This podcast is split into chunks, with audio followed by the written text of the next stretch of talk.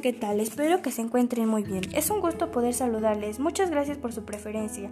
Hoy hablaremos de grandes poetas, Amado Nervo y Rubén Darío, los cuales fueron principales personajes de la literatura mexicana. Algo que me parece bastante curioso es el acercamiento entre estos dos grandes poetas. Pues una vez Rubén dijo a Amado Nervo, fraile de los suspiros, ya que su obra dialoga con el amor y la muerte y delimita la literatura mexicana. Amado Nervo fue una de las principales figuras del modernismo hispanoamericano.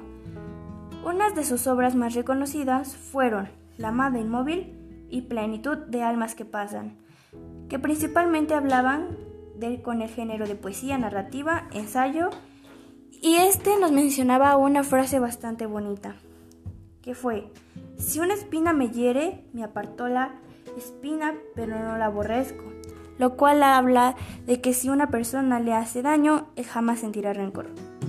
En sus primeros libros de poemas, Perlas Negras y Místicas, 1988, además participó en la Exposición Universal del país. Su obra maestra fue la de Amada Inmóvil. Por otro lado, Rubén Darío fue considerado el creador del modernismo.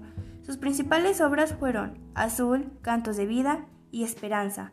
Una de sus principales frases fue sin la mujer la vida es pura prosa. Desde mi punto de vista es muy interesante el valor que le da a la mujer.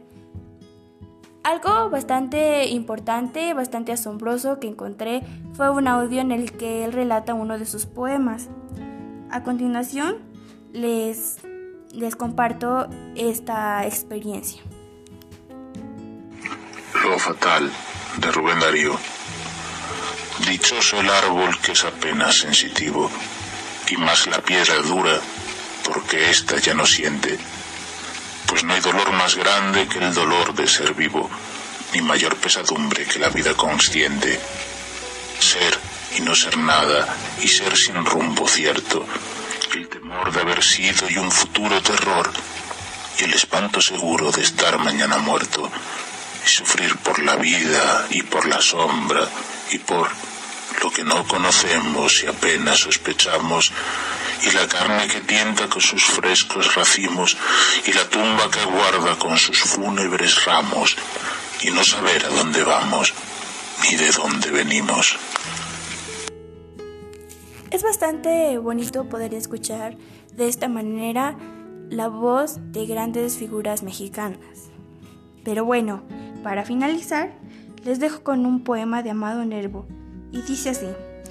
Tengo que escribirte estas cosas, cuando quisiera no escribirte ni decirte nada, sino abrazarte y besarte, en silencio mirarte, y sentirte a mi lado, no junto nomás así, todo el tiempo. Espero les sea de agrado esta información. Hasta la próxima.